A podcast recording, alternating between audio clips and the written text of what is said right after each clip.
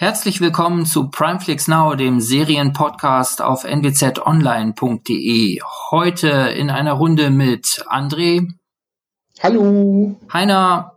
Ja, moin. Und Timo, das bin ich. Hallo. Ähm, wir haben heute ein volles Programm äh, mit ein paar Klassikern und mit ein paar Neuerscheinungen. Ähm, und zwar äh, sprechen wir heute über die Umbrella Academy, zweite Staffel auf Netflix. Wir sprechen über ein Karate Kid, äh, eine Karate Kid Fortsetzung, nämlich die Serie Cobra Kai, ebenfalls auf Netflix. Wir sprechen über die Fortsetzung eines Serienlieblings aus dem letzten Jahr, How to Sell Drugs Online. Ähm, auf Netflix jetzt die zweite Staffel. Dann ein ganz großer Klassiker, den wir heute mal ins Programm heben, Mad Men. Ähm, die kompletten Staffeln sind nämlich jetzt nicht nur bei Netflix, die schon seit einigen Monaten, sondern auch bei äh, Amazon Prime zu sehen. Und wir haben noch einen Film, der auf äh, Netflix zu sehen ist, nämlich äh, The Hater. Wir fangen aber an mit ähm, der Umbrella Academy und das stellt uns André mal vor.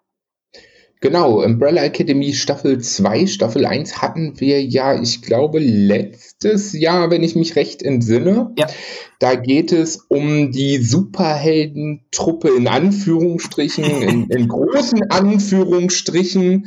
Ähm, die alle, also ich, ich mache, ich führe noch mal ein bisschen aus. Es geht um sieben Kinder, die alle spezielle Superkräfte haben und von äh, Professor Hargreaves zusammengekauft wurden weltweit, um sie dann in der Umbrella Academy eigentlich zu Superhelden auszubilden. Das lief alles nicht so positiv und am Ende ja, war jemand auf dem Mond und jemand war komplett verschwunden und einer war tot und naja, so weiter. Und äh, Staffel 1 fanden wir ja eigentlich schon ganz gut. Jetzt äh, ist endlich Staffel 2 raus. Und Staffel 1 endete ja mit einem Zeitsprung. Und genau da setzen wir bei Staffel 2 auch an. Und zwar werden unsere sechs äh, Protagonisten, ich möchte jetzt extra nicht Helden sagen, ähm, sechs in Anführungsstrichen sieben, dank des einen Toten, ähm, ja, in den 60er Jahren verteilt. Und plötzlich beginnt der neue Weltuntergang. Zuerst wollten sie ihn ja in den 2000ern verhindern. Das ist ihnen soweit nicht ganz gelungen. Durch die Zeitreise wollten sie dann eine neue Chance kriegen. Und was kommt? Sie sind in den 60ern und haben den Weltuntergang einfach mitgenommen. Ja, und äh, was, was uns erwartet, ist auf jeden Fall wieder eine unglaublich spannende, zum Teil sehr skurrile und auch manchmal etwas verwirrende Story, die insgesamt aber doch wieder extrem Spaß macht und vor allen Dingen ähm, Nummer 5, der Junge, der ja äh, theoretisch ein alter Mann ist, ein ziemlich großes Arschloch ist, nur an sich denkt und ja selber Zeit reisen kann und die, äh, seine ganze Familie dorthin katapultiert hat, nimmt nochmal wieder eine größere Rolle ein.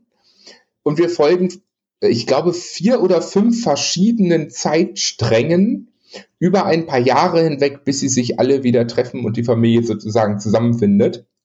Und das mit, mit durchaus auch zeitgeschichtlichen Figuren wie John F. Kennedy und auch anderen. Ja, ich weiß nicht, wie ihr es fandet. Also ich hatte auf jeden Fall meinen Spaß. Ich fand das Ende der Staffel, worüber ich auf keinen Fall reden will, unglaublich genial und freue mich schon auf die nächste, muss ich sagen. Heiner, geht das so durch? Ja, ich bin da voll und ganz bei André. Also ich habe selten, mm, sagen wir mal, so eine abgedrehte Superhelden-Serie gesehen. Sie ist echt, also es sind halt, André hat es ja schon gesagt, er wollte sie ja lieber Protagonisten sehen. Eigentlich sind es gar keine Helden, sondern alle haben Makel und äh, wissen mit ihren verschiedenen Fähigkeiten manchmal gar nicht so richtig perfekt umzugehen. Und ähm, ja, die Serie ist ja bunt, sie ist ex auch manchmal extrem brutal, ähm, gut geschrieben und finde ich auf jeden Fall gut geschauspielert. Und äh, was mich ähm, also am meisten noch fasziniert hat, ist die Musik. Also die Musikauswahl ist echt, echt klasse. Da habe ich mir schon äh, sämtliche Soundtracks bei Spotify in meine Liste gepackt äh, und höre sie im Auto, denn ähm, das ist echt äh, ein gelungener Mix. Also das fand ich recht, richtig super. Ach, ja, also schauspielerisch muss man sagen, ist das absolut genial wieder. Also die übertreffen sich zum Teil wirklich selbst. Und auch allgemein muss man sagen, also die, die ganze Produktion ist extrem hochwertig gelungen. Ähm, am, am besten, finde ich, kann man das ganze Tatsache mit The Boys noch vergleichen, wenn man einen ja, genau. Vergleich ziehen will. Wobei ich finde, dass das in, in, gewisser Maße unfair ist, denn wir haben hier doch äh, ganz andere Typen von Charakteren. Wir haben hier Charaktere, die zum Teil wirklich gerne Superhelden wären und ihre Kräfte nicht komplett mit Absicht nur zum eigenen Vorteil nutzen. An The Boys hätte ich jetzt nicht gedacht, weil ähm, The Boys mochte ich ja unheimlich gern. Da wird die zweite Staffel ja demnächst auch ähm, hier zu sehen sein. Ähm, bei äh, The Umbrella Academy tue ich mich doch schwerer. Also für mich wäre so der Hauptunterschied, The Boys ist klar für Erwachsene und Umbrella Academy, weiß nicht, finde ich nicht so. Ich finde, das macht Spaß, das ist bunt und ist überdreht. Ich finde auch, dass das äh, total wertig produziert ist. Ähm, ähm, ich finde auch die Schauspieler stark, vor allen Dingen der Hauptgrund dran für, für mich dran zu bleiben wäre ähm, äh, ja die Figur des Nummer 5, ähm, auch wie die gespielt wird. Ähm, also hat bestimmt viele Stärken, mir ist das aber manchmal zu überkandidelt und in den Auffächerungen dann wieder zu flach. Ähm, für mich ist auch die ähm, was weht denn da im Hintergrund? Der blöde Lüfter.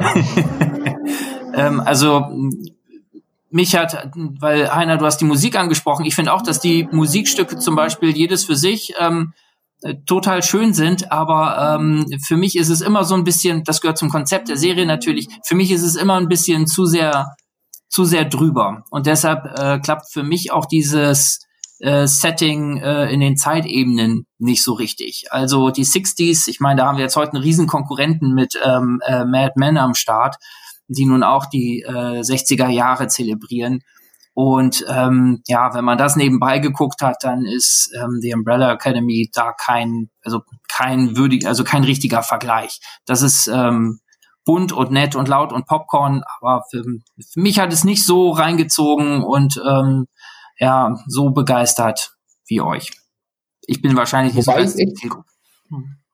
Ja, wobei ich echt sagen muss, also gerade auch Themen, also ernste Themen wie Rassendiskriminierung zu der Zeit und sowas, haben sie in der aktuellen Staffel, finde ich, unglaublich gut dargestellt.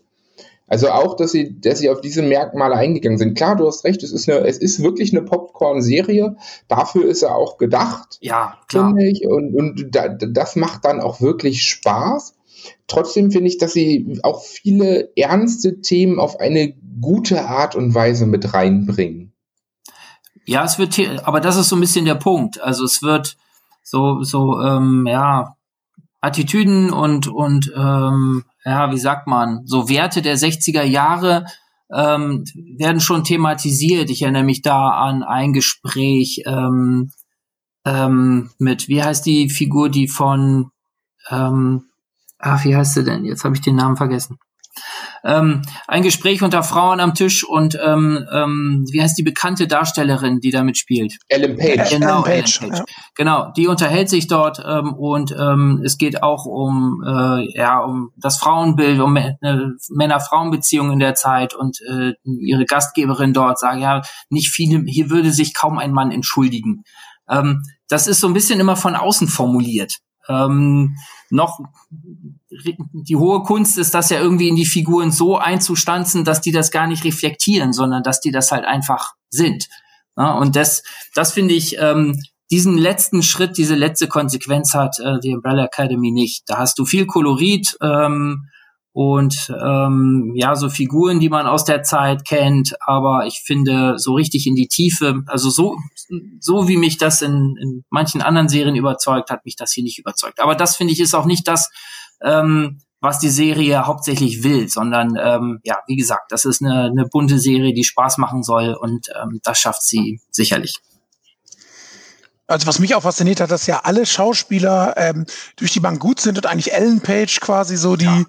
Die einzige ist, die man so vorher kannte. Ähm, also die anderen äh, Schauspielerinnen der der sieben Geschwister sind alle relativ unbekannt. Ähm, und das äh, hat mich auch irgendwie so ein bisschen fasziniert. Und das ist so eine richtige Serie für Newcomer auf dem Bildschirm. Ja. Ich glaube, ich erinnere mich und äh, zumindest habe ich mich beim Schauen noch dran erinnert. In der ersten Staffel fand ich Ellen Page noch mit am schwächsten von allen, die da sind. Also, richtig, richtig. Ja. Und ähm, fand ich diesmal in dem, was ich gesehen habe, auch. Also ich finde, sie ist mir nicht irgendwie ja. jetzt negativ aufgefallen. Da erinnere ich mich in der ersten Staffel dran. Das diesmal nicht. Ähm, aber dafür, dass das mal so ein Shootingstar war und man von der ganz große Dinge erwartet hat, ähm, finde ich, jetzt passt sie hier in diese zweite Staffel, finde ich, wenn die, vielleicht liegt es daran, dass die Erwartungshaltung nicht mehr so hoch ist, ähm, finde ich, gliedert sie sich gut ein. Aber sie ist sicher nicht der Star der Serie. Sie ist einfach das bekannteste Gesicht, wie, wie Heiner schon sagte. Ja, aber sie hat meiner Meinung nach auch den nervigsten Charakter. Also von also, daher, ja. also die nervigste Rolle. Ähm. Okay. ja, dann denke ich, kann man auf jeden Fall mit 2 zu 1 einen, einen Tipp geben. Ich will ja auch nicht abraten vor der Serie. Das, dafür ist die einfach zu gut gemacht. Das ist ja keine schlechte Serie. Ähm, für mich haben vielleicht noch andere Sachen mehr begeistert, aber ich denke auf jeden Fall, Heiner und André, für euch ähm, gibt das einen dicken Tipp für, für unsere Hörer ab. Ja, auf jeden ja, auf Fall. Jeden Fall. Auf jeden Fall. Okay, dann könnt ihr schon zum nächsten kommen oder fällt euch noch was ein? Nö, können wir gerne machen. Gut, dann darf ich ein bisschen schwärmen. Nämlich von äh, Cobra Kai war es jetzt. Ich wusste, dass es die Serie schon gibt. Die gab es, glaube ich, auf ähm, YouTube schon. Ähm, jetzt ist sie plötzlich bei Netflix aufgeploppt mit zwei Serien und Cobra Kai. Mal jeder wird sich vielleicht noch erinnern. Das ist ähm, ja, das ist der Karate Dojo aus ähm, Karate Kid. Ähm, in der, äh, in der erste Film äh, aus den frühen 80er Jahren. Und zwar ist das ähm, der feindliche Dojo. Ne? Der, die Hauptfigur damals, äh, Daniel LaRusso, wird ja von dem berühmten Mr. Miyagi trainiert, um gegen die Bösewichter aus dem äh, Cobra Kai Dojo anzutreten. Zumindest in der in dem ersten Urfilm der Karate Kid Serie. Jetzt gibt's also ähm, einen Weiterdreher und zwar mit den Originaldarstellern aus diesem ersten Film. Also wir sehen ähm, ähm, Ralph Macchio mal wieder, ähm, den man sonst kaum auf der Leinwand noch gesehen hat. Der glaube ich nur noch ein ganz paar Filme danach gemacht und zumindest mir ist er seitdem nicht mehr großartig untergekommen.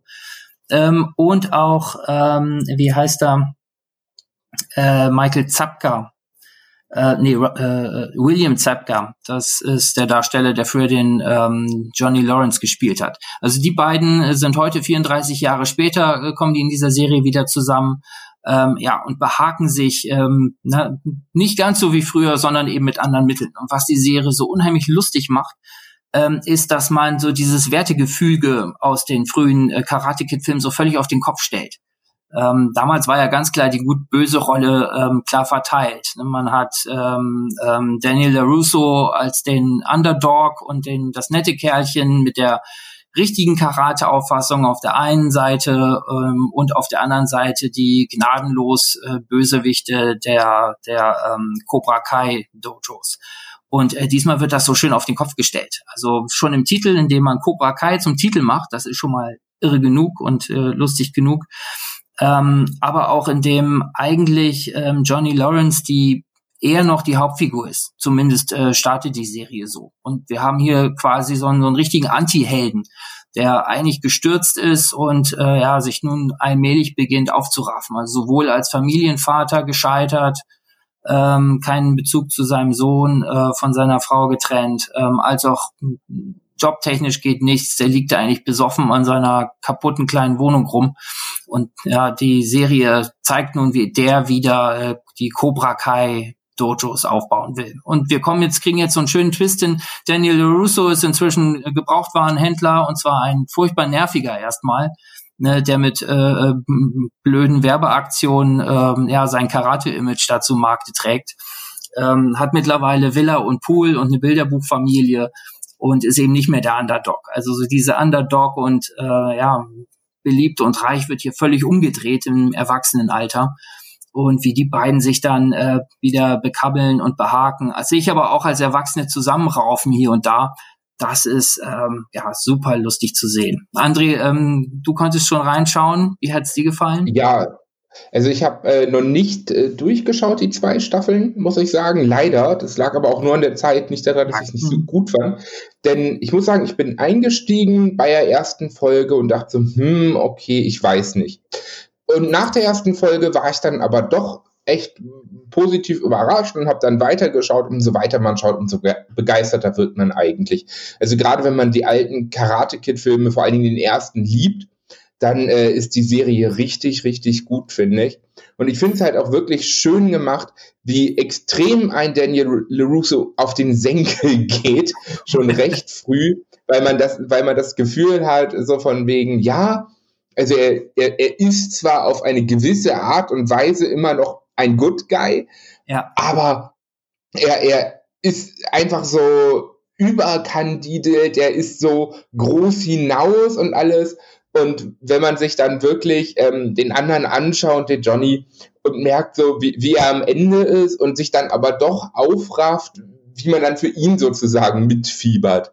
Ja. Und das ist halt schon, finde ich, echt gut gemacht. Auch die Rückblicke zwischendurch, dann aus, mit Szenen aus dem Originalfilm, finde ich sehr schön gemacht. Mhm. Wo ich am Anfang noch dachte, so muss das alles sein, aber irgendwie fügt es sich dann doch ziemlich gut zusammen und ist äh, schön gemacht. Und auch, auch diese Bilderbuchfamilie, die LaRusso ja einerseits nach außen hin hat, die nach innen aber dann doch nicht so ganz funktioniert und sowas. Das, das ist schon, das ist schon ein schöner Einblick.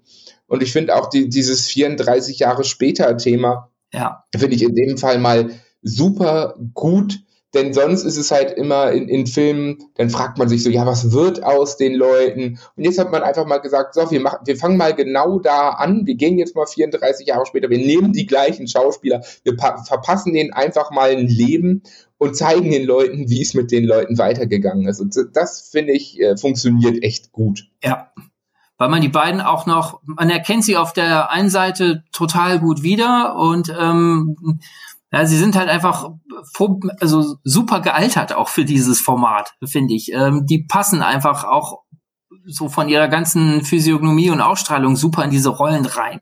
Ähm, Daniel, der jetzt einfach äh, ja etwas gesetzter und glatter ist, nicht mehr so so niedlich wie da als ähm, Teenie oder Twen, weiß ich gar nicht, äh, wie alt er war in den frühen Filmen. Und, ich glaube 14, ähm, 15 irgendwie. Bitte? So jung doch? Ich glaube irgendwie, äh, ich glaube also maximal 16, älter war er nicht. Und auch äh, William Zapka, ähm, den man noch ähm, gut erkennt und der halt ja richtig ähm, so ein bisschen ja zerknautscht aussieht in, inzwischen. Und ähm, nicht nur eine Nervensäge, Daniel, sondern ähm, der kann auch richtig eklig und überheblich sein. Also wie er äh, seinen alten Widersacher da in den ersten Begegnungen so von oben herab behandelt. Natürlich immer so hinter so einer Fassade von Freundlichkeit und äh, Shake Hands und äh, da sehen wir uns mal wieder. Aber er lässt ihn doch gerade am Anfang auch immer sehr ähm, sehr spüren, äh, wer jetzt oben und wer unten ist. Ne? Und er versucht ihm ja auch dann äh, seine Dojos da kaputt zu machen durch miese Tricks. Also ähm, es ist schon eine kleine, ist schon ein kleiner Fiesling auch geworden, äh, der so die äh, Kniffe so des Erwachsenen-Daseins und vor allen Dingen dessen, der jetzt das Geld hat und den Einfluss hat, äh, der da für sich trickst und spielt. Und es passt trotzdem aber zu dem Charakter, den ähm, Daniel in den frühen Filmen hatte. Denn da war er auch so ein, so ein hibbeliger, emotionaler äh, Typ, der sich dann auch mal ja, für einen falschen Weg entscheidet, wenn ihm das ähm, sein Gefühl so eingibt. Also trotzdem sind die Charaktere nach wie vor stimmig. Ähm, und ähm, es mischt sich dann im Verlauf der ersten Staffel, die zweite habe ich auch noch nicht gesehen, ähm, wenn eben dann die beiden Prinzipien wieder aufeinandertreffen. Also es kommt natürlich wieder zu dem All Valley Karate Turnier und zu dem Duell ähm, Daniel gegen ähm, Johnny, die diesmal die jetzt die jetzt äh, Senseis sind und ihre Schüler da aufeinander losschicken. Und ähm, ja, da ähm, ja switcht so dieses äh, äh, ja, Underdog und gut-böse Schema so ein bisschen, weil, naja, ähm, äh, Johnny Lawrence vertritt nach wie vor diese Stärke äh, ähm, Philosophie und äh, keine Gnade Philosophie und die kommt doch zum zum Ende der ersten Staffel dann doch an ihre Grenzen. Das müssen dann die Schüler ausbaden, ähm, zu denen dann auch ähm, naja, zumindest in, in die in diese Gruppe gehört auch die Tochter von Daniel LaRusso rein, die mit einem ähm, ähm, mit dem Hauptkämpfer, dem ersten Kämpfer des neuen Cobra Kai dann ähm, ja liiert ist, zusammenkommt. Und ähm, das hat einfach so schöne, ja, da geht's einfach hin und her und durcheinander, was die, was so dieses reine gut-böse Schema ähm, aus dem Film angeht. Und das ist einfach total lustig gemacht. Es gibt einfach unheimlich viele lustige, lustige Szenen, wenn ähm, Johnny Lawrence einfach völlig, völlig stumpf ähm, dadurch äh, mit seinen Werten dadurch die Serie marschiert. Das ist auch finde ich auch oft so einfach Seitenhiebe gegen vieles, was, ja, so gegen viele Modernismen einfach. Ne? Das ist so wirklich, spielt so ein Dinosaurier. Sagt doch irgendwann mal, ähm, als Daniel ihm so ein bisschen die, die sprechen über ihre äh, Highschool-Liebe in dem, in dem ersten Film. Und äh, Daniel hat die auf äh, Facebook gesehen und äh, Johnny fragt nur, was ist Facebook? Also das ist wirklich so ein, so ein ich meine, das ist ja noch, Facebook ist ja für diese Generation dann eigentlich schon eher was. Und ähm, so davon ist dieser, von solchen Stummverhalten ist dieser, äh, diese Serie halt voll. Das wird super schön aufs Korn genommen und äh, macht einen riesen Spaß. Lange nicht mehr so viel Spaß mit einer, äh, mit einer Serie gehabt. Und wie du sagst, auch die Rückblicke sind äh, gut gemacht. Also man hat nie den Eindruck, dass man, dass sich diese Serie auf den, auf das Flair des, des Urfilms verlässt und einfach äh, von diesem Kult lebt, sondern äh, die drehen da schön auf den Kopf und ähm, ja, erinnern hier und da eben an die alten Szenen. Und das ist einfach super gelungen. Also für mich eine echte Überraschung. Ich dachte echt zuerst, als ich gehört habe, dass diese Serie gibt, dass das Trash wäre und dass mich das nicht interessiert. Aber das machen die so frei und lustig, dass das ähm, dass das richtig Spaß macht. Übrigens, äh, Produzent neben den beiden Hauptdarstellern ist Will Smith. Also ähm, da haben, die haben, glaube ich, richtig Spaß gehabt, ähm, sich diesen Rick da auszudenken. Das kann ich mir vorstellen. Ja, also von mir zumindest ein, ein dicker Tipp. Äh, vor allen Dingen für alle, die, die diese ähm, Karate Kid Filme äh, aus den 80er Jahren mögen. Ähm, Von mir eindeutig auch. Also gerade für die Leute ist es was. Für jeden anderen kann man auf jeden Fall mal reinschauen. Es ist trotzdem nicht schlecht gemacht. Ja. Aber ich glaube, so, so, so ein bisschen diese Verbindung zu den Charakteren, da kommt das wirklich Interessante ja. von der Serie her. Wenn man das ohne das bewerten würde und ganz nüchtern sehen würde, dann ist natürlich nicht so aufwendig und toll produziert und auch nicht so toll gespielt äh, wie äh, The Umbrella Academy. Ähm, das, äh, wenn man so auf der Ebene den Vergleich ziehen würde, dann dann wäre das eine, dann ist das echt eine kleine äh, eine sehr kleine Serie einfach. Aber wenn man die Charaktere mag und die Bezie so, so diese ganzen Beziehungen und Hintergründe kennt, dann macht das unheimlich Spaß. Okay, genug Lob darüber. Ähm, wir haben noch eine, ja, einen großen Spaß vom letzten Jahr weitergedreht. Wir haben nämlich die zweite Staffel von How to Sell Drugs Online ähm, im Programm. Und da kann ähm, Heiner was zu sagen. Ja, ähm, die zweite Staffel von How to Sell Drugs Online Fast ist jetzt bei Netflix eine der wenigen deutschen Produktionen bei Netflix. Und ähm, ich habe jetzt die zweite Staffel gesehen. Es geht wieder um Moritz Zimmermann, Schüler und Nerd quasi in einer typischen deutschen Kleinstadt, der sich quasi äh, mit seinem Kumpel Lenny und dann auch mit erst Rivale und dann Kumpel Dan zusammen äh, ein kleines Drogenimperium namens My Drugs aufbaut, quasi aus der Garage, aus seinem Zimmer heraus und ähm, damit ziemlich viel Geld verdient, aber auch ziemlich schnell in ziemlich große Schwierigkeiten gerät, da sich die Lieferanten aus Holland natürlich in einem etwas anderen Milieu rumtreiben, als die Schüler es sozusagen gewöhnt sind. Also ich, mir hat die zweite Staffel genauso viel Spaß gemacht wie die erste, muss ich sagen. Sie ist wieder genauso schnell und quirlig geschnitten wie die erste. Mir ist es manchmal sogar ein ganz ein bisschen zu schnell gewesen vielleicht. Ähm, aber die Charaktere machen durchweg Spaß. Die Serie ist lustig, vor allem. Ähm, es gibt echt viele Ecken, wo ich äh, die ganze Zeit am Lachen war. Und man ist halt mal so wirklich authentisch, finde ich, auch abgetaucht in diese in diese äh, Social Media Welt, die wir uns heute als äh, über 30-Jährige quasi schon fast gar nicht mehr vorstellen können. und ähm, ähm, ja, es ist viel Techno-Babble dabei. Man sieht ähm, so eine typische Coming-of-Age-Geschichte und wie sie halt im heutigen Jahrhundert funktioniert. Ne? Also mir hat die zweite Staffel genauso viel Spaß gemacht äh, wie die erste. Ich weiß nicht, wie sieht's bei euch aus? André? Ja, Timo, mach du doch Ach so. Ja, ähm, die erste war für mich letztes Jahr so ein, so eigentlich der Überraschungshit. Ich hätte gar nicht erwartet, dass mir das gefällt und ähm, dann war ich da wirklich vom Hocker was, was hier für eine Serie möglich ist in Deutschland. Die hat all das ähm, abgeworfen, was man ansonsten äh, bei so hiesigen Serien oft nicht so gern sieht, nämlich dieses so kompliziert sein, verkopft sein, ähm, äh, immer irgendwie so, so eine Schwere drin zu haben. Also dass es so eine leichte, fröhliche, lustige äh, deutsche Serie gibt, ähm, das hätte ich gar nicht, ähm, hätte ich kaum für möglich gehalten. Und geht mir wie dir, Heiner, ich finde die zweite Staffel genauso stark. So dieser Überraschungseffekt ist ein bisschen weg, den ich beim ersten Mal hatte. Äh, ja, das stimmt. Ja. Ähm, aber das spricht nicht gegen die Serie. Ähm, ihr gelingt es einfach, das Niveau komplett zu halten. Das Einzige, was man so ein bisschen vermisst, ist, finde ich, Bjarne Mädel. Ähm, der ist, oh natürlich, ja, oh ja. Der ist ja. natürlich unersetzlich äh, als Bösewicht der äh, ersten Staffel. Diesmal gibt's auch ähm, so ein paar ähnliche stumpfe Bösewichter, die, glaube ich, aus dem ähm, die, die Figur, aus dem Umfeld der Figur äh, kommen, die Bjarne Mädel im ersten Teil gespielt hat. Ähm, die sind genau. aber nicht ganz so, die sind auch lustig, aber nicht ganz so lustig wie Bjarne Mädel. Ähm, Geschichte wird weitergedreht, diesmal, ähm, ja, auch die Beziehungen werden weitergedreht.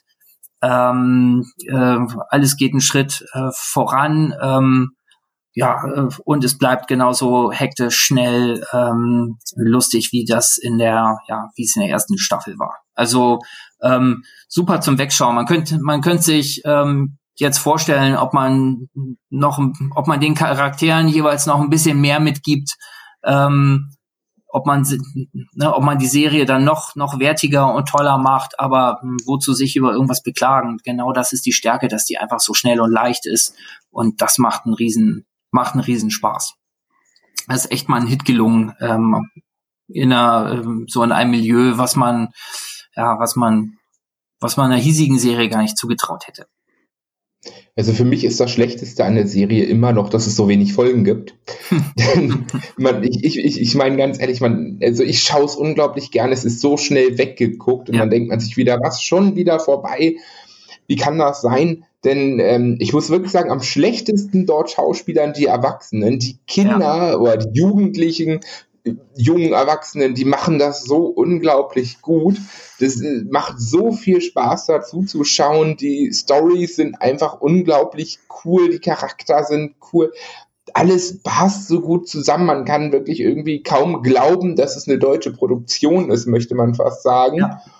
Und, ne, und das ist einfach, auch, auch, äh, ich fand es, ich finde auch die, die Charaktereinführung aus dem, in Anführungsstrichen, Schönling aus der letzten Staffel wieder jetzt doch immer mehr zum Team kommt und so, das finde ich, finde ich super gelungen, ist extrem sympathisch und ähm, von dem, ähm, ja, von, von, von dem Programmierer, die, die neue Freundin, das Date und sowas, absolut genial. Mhm. Also, es gibt so vieles zu lachen, es ist so locker, es, es macht einfach nur Spaß. Und auch die Charakterentwicklung finde ich klasse. Ich, ich mag es manchmal nicht, dass der, dass der Hauptcharakter ein, ein bisschen sehr weinerlich ist aber gut, man, man muss halt sagen, ne, in, zu der Zeit kämpft man mit seinen Hormonen.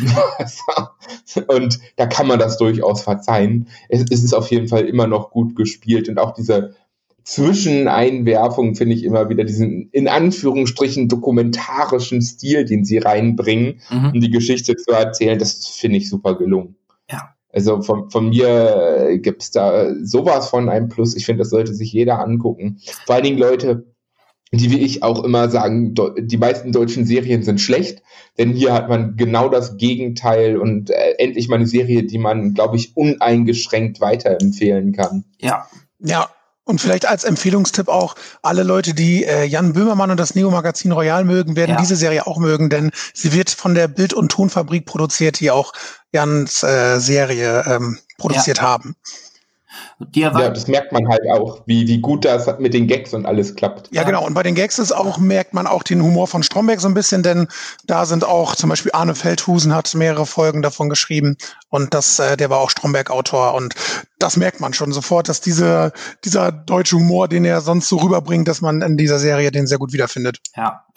Dass die erwachsenen Darsteller ein bisschen abfallen, liegt, glaube ich, auch gar nicht an denen, sondern halt einfach richtige Erwachsene passen gar nicht in diesen, wären irgendwie Fremdkörper in dieser ja, genau. ähm, Serie. Und deshalb ähm, ja, wirken die manchmal ein bisschen fremd, weil man sie halt umgekehrt auch nicht genauso zappelig und schnell und lustig immer zeichnen kann, äh, wie diese Gruppe von Jugendlichen dort. Ähm, das, glaube ich, kann man den, den Darstellern nicht anlasten. Aber hm, wie gesagt, äh, die paar Schwächen, die man da ausmachen kann, wenn man denn unbedingt will, äh, die verzeiht man sofort gern, weil man schub schon wieder in der nächsten Szene und in dem nächsten Gag ist und ähm, ja, einfach mit den Figuren ähm, geht. Bei der ersten Staffel hatte ich ja noch gedacht, ob die manches auch tatsächlich improvisiert haben, weil, weil da manches dachte ich mir, da darauf kommt man gar nicht, das so in, in Drehbuch zu schreiben. Da haben die einfach die Jungen Spaß haben lassen vor der Kamera und dabei ist dann halt auch mal die eine oder andere Szene rumgekommen, die vielleicht so nicht da stand. Also so locker wirkt das und ähm, ja, das umso schöner, dass man das auch in eine zweite Staffel dann, dass sie das so schön übersetzt haben. Wir loben schon sehr viel heute, ne? Ja, das stimmt. Im Moment ist auch wieder gutes Material da. Ja, das stimmt, das stimmt. Das war im Frühjahr äh, schwieriger. Da haben wir, glaube ich, ähm, auch ein, zwei Folgen gehabt, wo es gar nicht so richtig den, den richtig guten Tipp gab. Ähm, da finde ich, haben wir heute schon, heute schon paar schöne gehabt. Gut, wenn wir da so einhellig einer Meinung sind, dann ähm, ja, sprechen wir über Mad Men. Ähm, ja, stelle ich vor, ähm, wir haben es eigentlich ja ein Klassiker. Ich glaube, jeder hat schon mal von dieser Serie zumindest gehört. Ähm, hat über Jahre sieben Staffeln gab es nun insgesamt äh, von 2007 bis 2015 hat Golden Globes gewonnen. Ähm, also gehört eigentlich so in den Serien Olymp, würde ich sagen, neben The Wire, Sopranos, äh, Game of Thrones, was weiß ich. In der Liga spielt auch ähm, Mad Men inzwischen. Äh, Anlass, das jetzt nochmal mit reinzunehmen, ist, ähm, hatte ich vorhin schon gesagt, ähm, dass man es jetzt nicht nur auf Netflix ganz sehen kann, sondern auch auf ähm, Amazon Prime. Das heißt, jeder hat die Möglichkeit, der eines von den beiden ähm, davon da ein Konto hat, sich alle Folgen anzugucken. Und ich habe immer mal wieder reingeschaut, habe aber nie so die Luft gehabt, alles durchzuschauen. Das habe ich jetzt ähm, erst in den letzten Monaten gemacht. Ähm, ja, weil man im Urlaub halt nicht so viel durch die Gegend kann. Da war das eine schöne Option. Und ähm, dass es eine starke Serie ist, ähm, wusste ich auch durch das immer mal reinschauen. Aber ähm, jetzt bin ich da völlig hin und weg gewesen und habe das ähm, durchgeschaut. Und ähm, ja, vielleicht noch mal kurz ähm, gesagt, äh, worum es geht, für die, die es ähm, noch nicht wissen. Äh, die Serie spielt komplett in den 60er Jahren. Beginnt, glaube ich, 1962 und spielt in New York in der Madison Avenue. Ähm, deshalb auch Mad Men, heißt natürlich, ne, die verrückten Männer, die ähm, das wird ausgeleuchtet, aber Mad steht auch für Madison Avenue und dort war die Werbeszene in den 60er Jahren ähm, zu Hause. Es spielt also in diesem Milieu ähm, der, der Werbeagenturen. Hauptfigur ist Don Draper, ein Creative Director, ähm, der so als ja genialischer ähm, Texter gilt in der Szene. Und ja, wir folgen also dieser Figur, wie die von Auftrag zu Auftrag sich halt irgendwas überlegen muss, wie die neue Kunden an Land ziehen ähm, ähm, und ja, wie die nebenbei durch ihre Privatleben ähm, schlittern. Ähm, relativ schnell kommt so ein Ensemble von ja, tragenden Figuren zusammen, die eigentlich die ganzen sieben Staffeln über dann äh, weiterentwickelt werden. Wie gesagt, Haupt, äh, Hauptfigur ist Don Draper. Ähm, ähm, zweite Hauptfigur ist äh, Peggy Olsen, die gespielt wird von Elizabeth äh, Moss, die wir auch aus ähm, The Handmaid's Tale kennen ähm, ähm, und noch einigen anderen Serien. Also eine Darstellerin, die auch jetzt viele Top-Treffer gehabt hatte. Ähm, die fängt dort als Sekretärin an und ähm, wir, äh, wir haben die 60er Jahre und ich deutete das ja vorhin schon an. Mad Men taucht richtig ab, auch in dieses Wertesystem der 60er Jahre. Das heißt, äh, es ist unheimlich schwer für Frauen, sich dort durchzusetzen, ernst genommen zu werden. Äh, ständig prasseln äh, sexistische Sprüche auf sie ein und ähm, ja, es ist unheimlich schwer, sich da zu behaupten. Peggy Olsen ist jemand, der sich behauptet und die den Aufstieg schafft über die ganzen vielen Staffeln hinweg. Eine lange Geschichte, die da ausgebreitet wird. Ähm, dritte Hauptfigur vielleicht ist ähm, ähm, Pete äh, Campbell, ähm, der die Kunden dort ran schafft. Das ist jemand aus einer guten Familie. Don Draper werden wir sehen, ist jemand, der ja ein gebrochener, eigentlich ein gebrochener Charakter, für den diese Werbewelt halt auch ähm, ja so eine Umgebung ist, in der er ja sich ver verkleiden und verstecken kann, ähm, sein, also in der er sein eigentliches Ich verstecken kann. Ähm, Pete Campbell ist ein arrivierter, gehört so zur arrivierten äh, New Yorker Gesellschaft und äh, ja, bringt halt so sein Selbstverständnis mit ein, um äh, Kunden zu gewinnen und die Manieren, die er von zu Hause mitnimmt. Hat aber auch so seine Probleme in der Familie gehabt und äh, ja, und ähm, ja, Peggy Olsen, die Aufsteigerin. Und dann haben wir dahinter noch eine ganz ein großes Ensemble von weiteren Figuren, die durch ganz viele Staffeln ähm, mitgehen. Roger Sterling, der ähm, äh, Präsident der Firma, ähm, ähm, Joan Holloway, die auch als Sekretärin, Chefsekretärin anfängt und äh, dann äh, eine immer stärkere Rolle spielt in dieser Serie. Ähm, ja, es wird einfach ein unheimlich äh, starkes Panorama der 60er Jahre aufgefächert. Und das ist eigentlich, der Star ist eigentlich dieses ganze Design und dieses äh, dieser, diese, ja, dieses ganze Abtauchen in diese Zeit, ähm, ähm, wie konsequent das äh, umgesetzt ist und wie, wie langsam und sicher diese ganzen Charaktere dort entwickelt werden, das habe ich so noch, noch würde ich sagen, noch gar nicht gesehen. Deshalb bin ich auch am Anfang, und das kenne ich von einigen, die über die Serie sprechen. Ich habe übrigens, ich kenne gar nicht so viele Leute, die die wirklich geguckt haben. Also jeder kennt die irgendwie, aber jeder hat nur mal so reingeguckt und ähm, oder ganz viele, aber wenige kenne ich, die die wirklich durchgeschaut haben. Ähm, die Figuren sind erstmal schwer zugänglich, ne, weil Campbell ist ein Aufreißer und ein Arschloch. Ähm, Draper sagt fast gar nichts ähm, und betrügt seine Frau und haut dann hin und wieder mal einen genialischen Slogan raus. Ähm, Peggy Olsen sitzt erstmal verdruckst an ihrem Tisch. Also das muss man, man kommt den Figuren und dem, wie sie sich dann entwickeln, in den ersten, man braucht ein paar Folgen, um zu begreifen, wie die ticken und wie die sich entwickeln.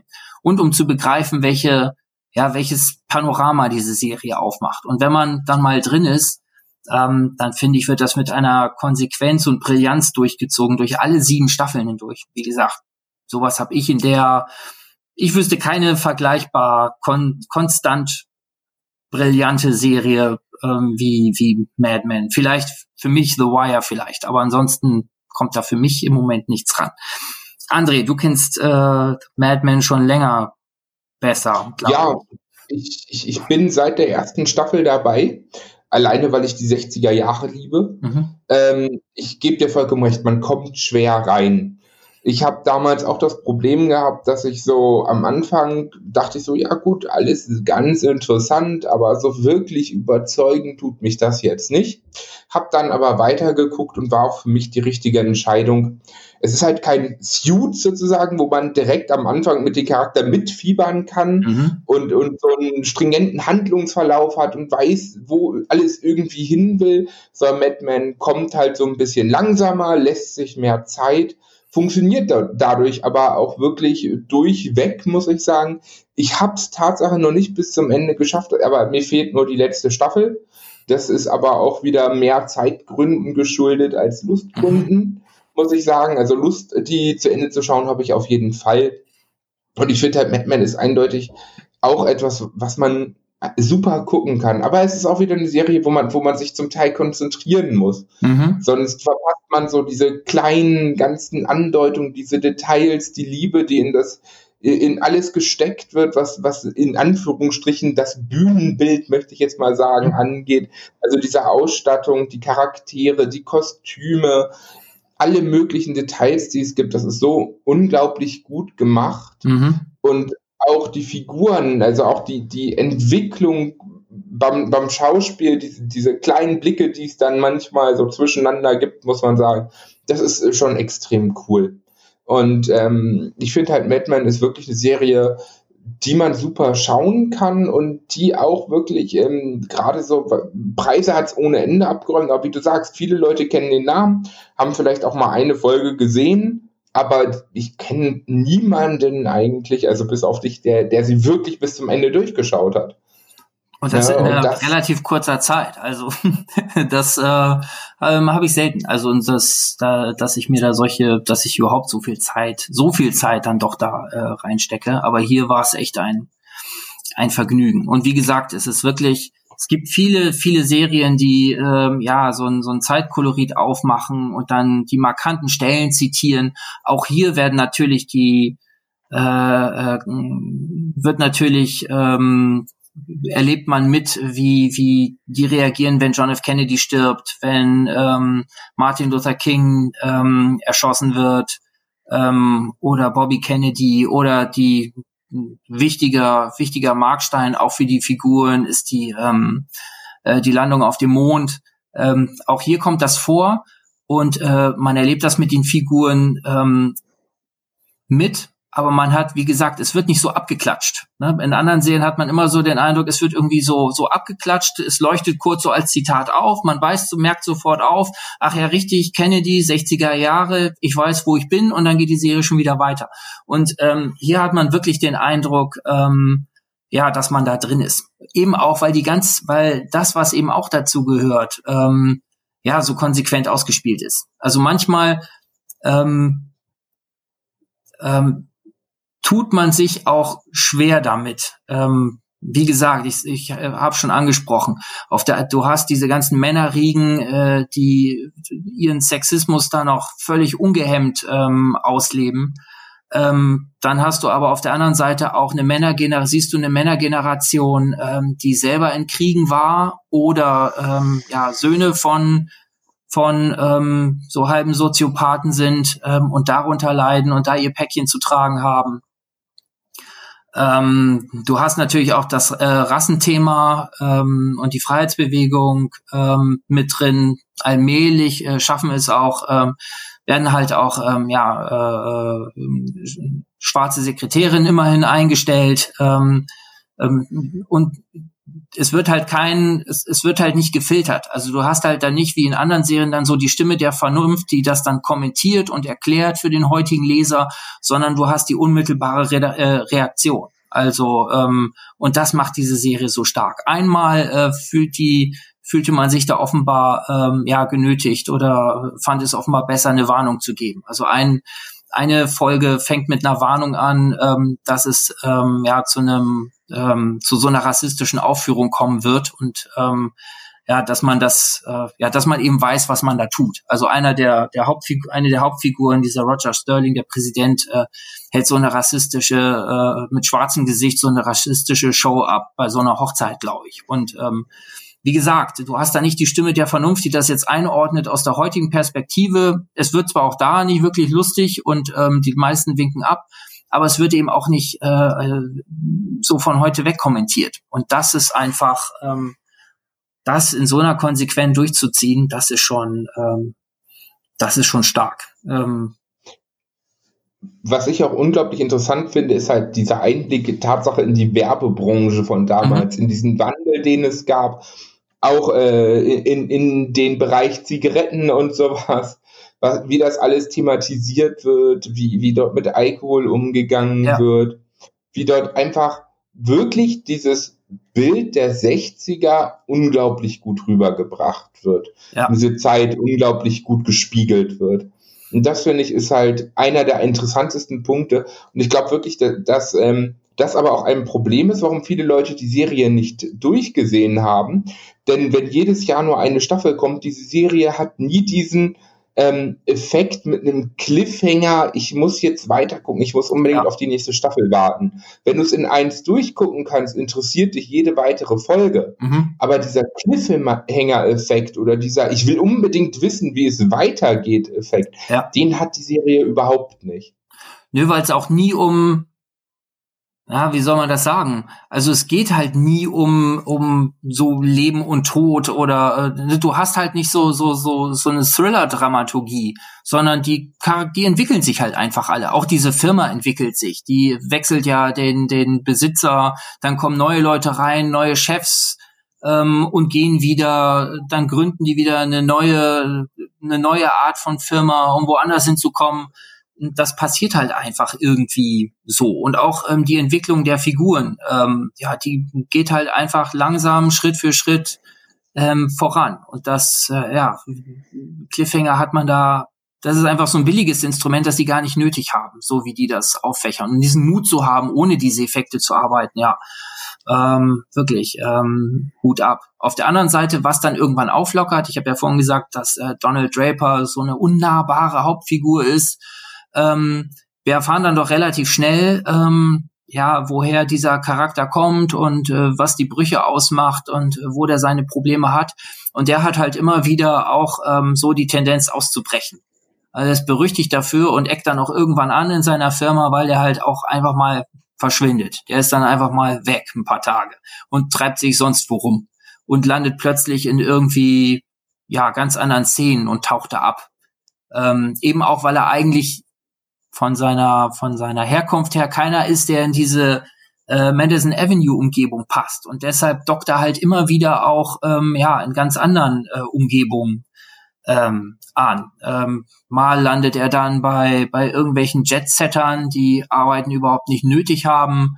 Ganz absurde Leute. Ähm, dann landet er wieder äh, bei irgendwelchen Kriegsveteranen äh, auf dem Land. Ähm, äh, oder später dann, als die 70er so allmählich anbrechen, in so einer, so einer Hippie- und Yoga-Kommune, ähm, wo er eigentlich gar nicht hinpasst, ähm, so von seinem Status, den er halt sonst verkörpert.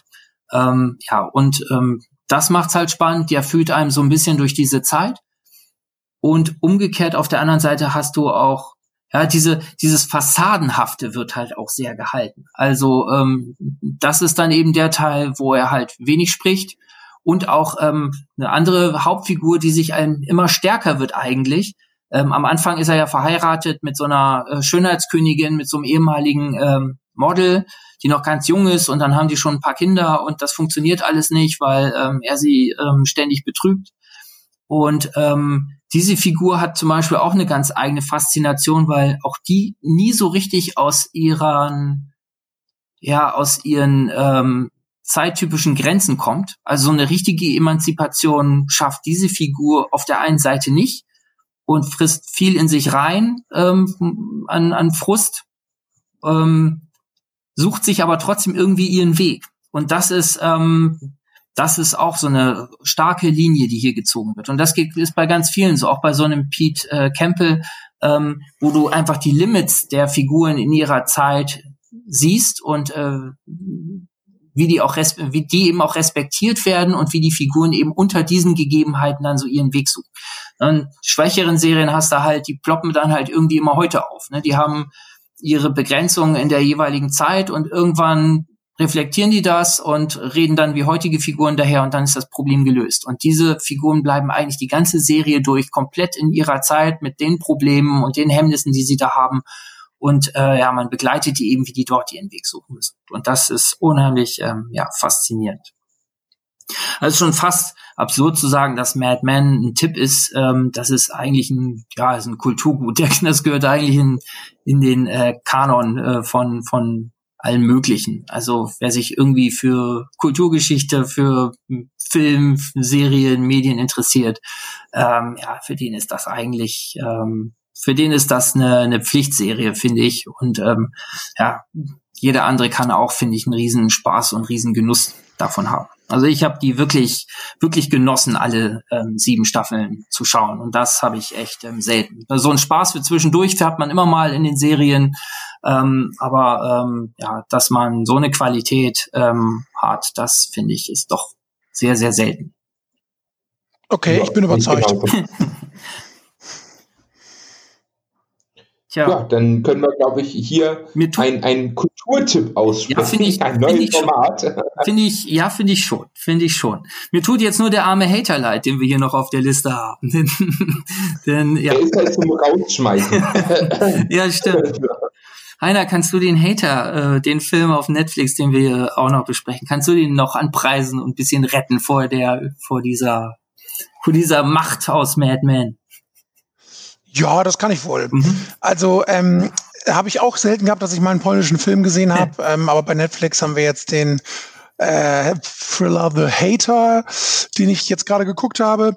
Ähm, bei The Hater geht's um Tomek, das ist ein Jurastudent in Warschau, kommt quasi so ein bisschen aus ver ja, prekären Familienverhältnissen, eher ärmlich und ähm, studiert Jura und ist bei dem Studium auch so ein bisschen auf die Hilfe einer ja, wohlhabenden Familie in Warschau angewiesen, die ihn unterstützen, aber insgeheim auch immer so ein bisschen über ihn witzeln und ähm, ja, sich, glaube ich, eher damit schmücken, dass sie jemanden äh, sozial schlechter gestelltes helfen, als dass sie das wirklich mit ehrlicher Überzeugung tun.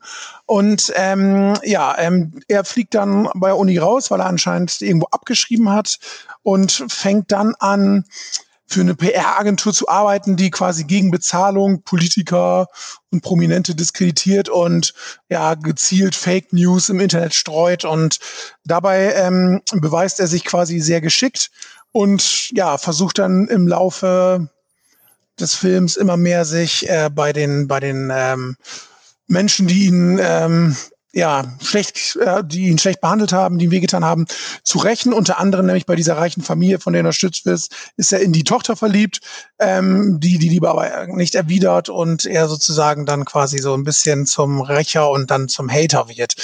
Also ich fand den Film sehr interessant. Was ich ganz am Anfang sagen muss, ist, dass der ähm, Tomek, ähm, ein relativ unbekannter Schauspieler aus Polen, ähm, den ich auch vorher noch nie gesehen habe, mich mhm. aber von seinem Schauspiel her sehr in den Bann gezogen hat. Also der hat das, finde finde ich, sehr, sehr glaubwürdig rübergebracht. Also immer wenn ich in sein Gesicht schauen musste während des Films und es gibt sehr viele Close-up-Aufnahmen im Film, mhm. ähm, hat man schon gemerkt, ähm, der hat, ähm, ja, man hat ihn seinen Hass so ein bisschen angemerkt und ich habe in einer Kritik gelesen, dass The Hater von der vom Gesamtaufbau so ein bisschen mit Joker verglichen wird, was die ähm, was die Thematik angeht. Ein Mensch, der sich von der Gesellschaft missverstanden gefühlt, ausgegrenzt wird, ähm, hat dann doch ein Talent, was er entdeckt, was dann natürlich äh, an die Legalität grenzt und nimmt dann quasi durch dieses verborgene Talent, was er hat, Rache. Und das passt so ein bisschen. Also ich finde von der vom, vom Aufbau des Films und auch so von der Grundstruktur sind die Ähnlichkeiten zu so Jokers und so ein bisschen da, wo es natürlich andere, andere Hintergründe sind. Aber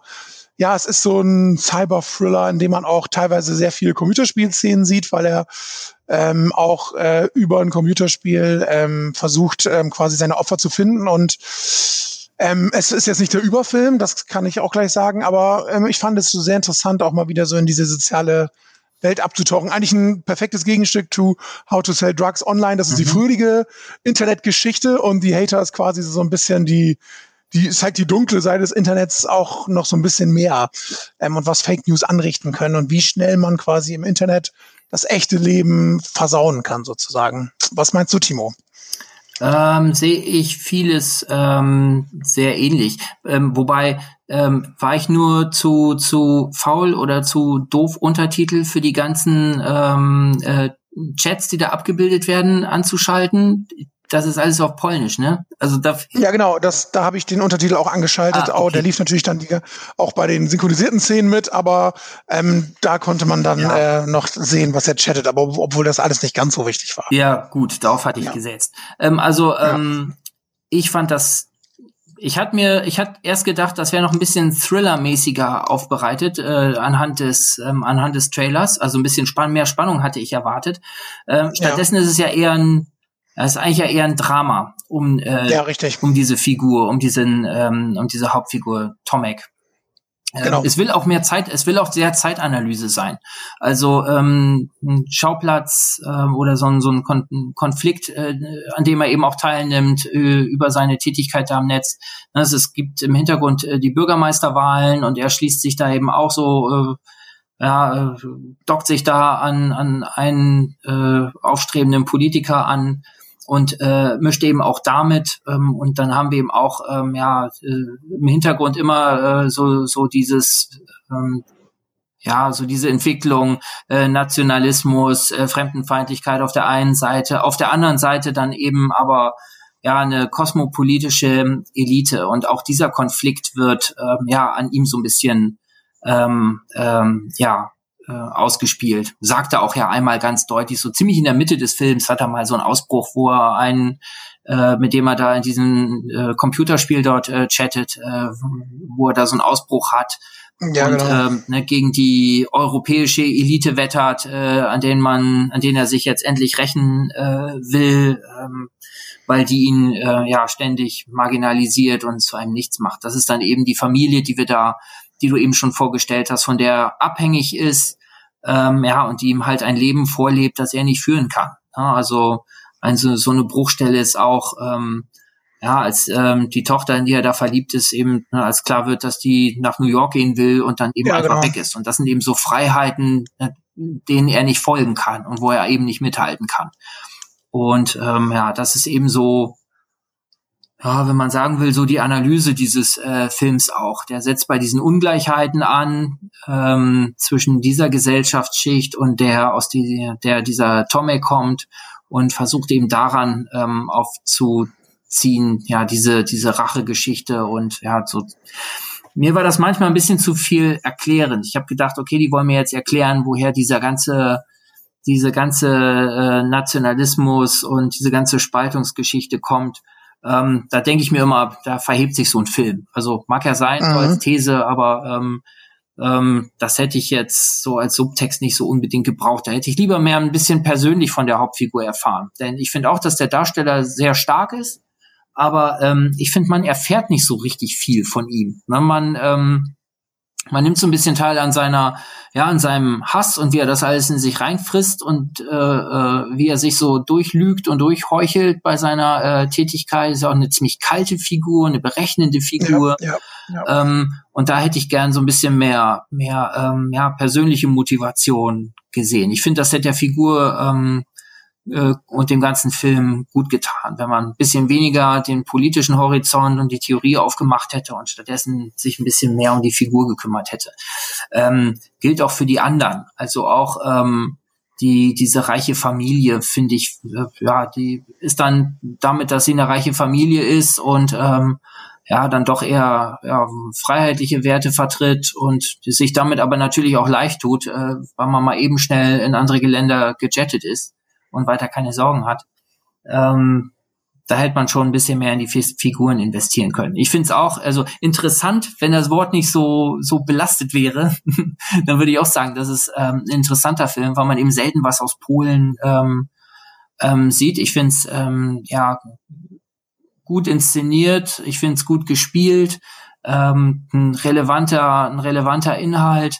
Ähm, und ich finde es auch lohnend, sich den Film anzugucken, aber es ist jetzt, ne, du sagtest, kein Überfilm. Ähm, man kann jetzt nicht so einen Tipp geben für jemanden, der sich damit einen netten Abend machen möchte, weil dazu ist der Film, finde ich, nicht spannend genug und äh, zieht eigentlich zu, nicht, nicht richtig rein.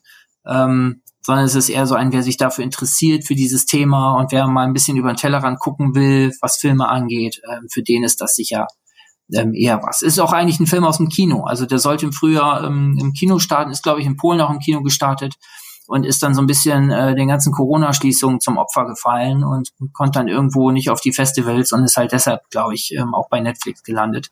Und ähm, ja, so diese große Leinwand, nicht, dass der jetzt bildgewaltig wäre, aber der ist schon auf Kino gedacht. Also ja, das stimmt, das stimmt. Ne, durch diese Bedeutungsschwere, die dieser Film eben auch hat. Ne, der hat dann eben nicht die Zeit, wie Mad Men, das über sieben Staffeln zu erzählen, irgendwie so eine Genese und so, so ein Zeitpanorama aufzumachen und der hat auch nicht dieses, äh, dieses, das gucke ich mal eben flüchtig nebenbei weg, während ich irgendwas anderes mache, sondern das ist eigentlich schon ein Film, den man sich und der ist auch nicht kurz, ne? Zwei, zwei Stunden, zehn Minuten, zwei Stunden, 15 Minuten. Ja, genau. Zwei, 15, also, so, ja. das ist schon so ein Film, der eher so ein bisschen schwer im Magen liegt, wenn man ihn, wenn man ihn schaut. Ne? Aber ich finde man, richtig, richtig. es ist, also wer sich dafür interessiert, äh, den belohnt der Film auch. Also man hat da schon einen guten Film gesehen, ähm, aber es ist jetzt kein, wäre für mich jetzt so kein, kein Serienfilm Popcorn-Tipp für den netten Abend. Nee, aber also ich, was ich interessant fand, dass mh, mm, er so auch so ein bisschen aufzeigt, was das Internet anrichten kann und was ja. es möglich macht heutzutage. Alleine, dass es ähm, eine PR-Agentur gibt, die genau dafür da ist, ja. um Fake News zu streuen und ja. jemanden zu diskreditieren und auch wie die Menschen da arbeiten, wie die miteinander umgehen, ist ja nicht gerade zimperlich ja. und ähm, das fand ich schon ganz spannend und das dann auch so in, in, in Polen mal zu sehen, wo man sich das irgendwie gar nicht so richtig vorstellen kann. ähm, wenn, man, wenn, man, jetzt mal ganz platt äh, formuliert. Ich weiß nicht, also ähm, Internet in Polen, doch, das kann ich mir schon vorstellen. Das, das kann ich mir auch vorstellen, aber ähm, dass es dann doch, dass es dann doch so krass da abgeht. Ähm, man liest natürlich viele Nachrichten, aber ähm, es ist, also es hat mich, hat mich schon so ein bisschen, ähm, ja, was fasziniert will ich nicht sagen, aber es hat mich so schon interessiert, man, wie du schon sagtest, man blickt einfach mal über den Tellerrand ja. und sieht auch, was, was Filme so in anderen Ländern so äh, ja. ermöglichen. Ja, finde ich. Also doch, also jetzt jetzt habe ich die ganze Zeit gesagt, dass ich keinen Tipp geben würde. Ich finde schon, doch sagen wir doch einen Tipp, denn es ist einfach, es ist ein, Tipp ist es ja. Es ist ein guter Film, nur ähm, man darf nicht mit der falschen Erwartung rangehen, da so ein so ein so ein so ein Hollywood Popcorn Film oder so ein so ein auf den schnellen Konsum ausgerichtete Netflix-Produktion ähm, zu sehen, sondern ähm, ja, das ist halt ein Film eigentlich, äh, für den man sich im Kino zwei Stunden gut zwei Stunden konzentrieren sollte und dann, ähm, ja. Ja, ja. Wie man ja auch bei uns jetzt sieht, ähm, man kann schon über den Film dann reden und diskutieren und erfährt auch einiges. Ähm, Und insofern äh, ist das schon ein Film, der sich lohnt. Also doch geben wir einen Tipp und sagen, dass das ein, ja, dass das ein Film für die, die sich dafür interessieren, dass das doch ein, ja, lohnende zwei Stunden sind, wenn man sich, wenn man die hat. Ja, genau. Okay, dann haben, dann haben wir tatsächlich äh, nur Tipps heute. Wir haben eigentlich keine. Ich keine auch was Schönes. Ja, so viel, ja, vor den Ferien wäre vielleicht besser gewesen. Ne? Naja gut, jetzt sind die Leute aus dem Urlaub zurück und müssen traurige Abende äh, irgendwie totschlagen. Ähm, dafür, dafür ist natürlich jetzt eine Menge, Menge Material dabei, vor allen Dingen ja, weil auch extrem unterhaltsame Sachen dabei sind. Und ja, da können wir mit gutem Gewissen heute ähm, ja, dicht machen und uns fürs nächste Mal dann äh, ja, äh, wieder neue Serien und Filme aussuchen. Habt ihr noch was? Im Moment nicht. Ich würde sagen, wir sind durch. Fantastisch. Dann ähm, nochmal kurz der Hinweis, ähm, dass man uns vor allen Dingen im Moment ähm, auf nwzonline.de slash podcasts äh, findet und hören kann und auf YouTube. Ähm, André sagt da nochmal, äh, wie man genau, am besten findet. Am besten wie immer unter www.primeflix-now.de ist der einfachste Link. Genau, die Übersichtsseite, da findet ihr uns auch komplett und mit allen Folgen. Dann äh, alles Gute und bis zum nächsten Mal. Ciao. Tschüss. Ciao.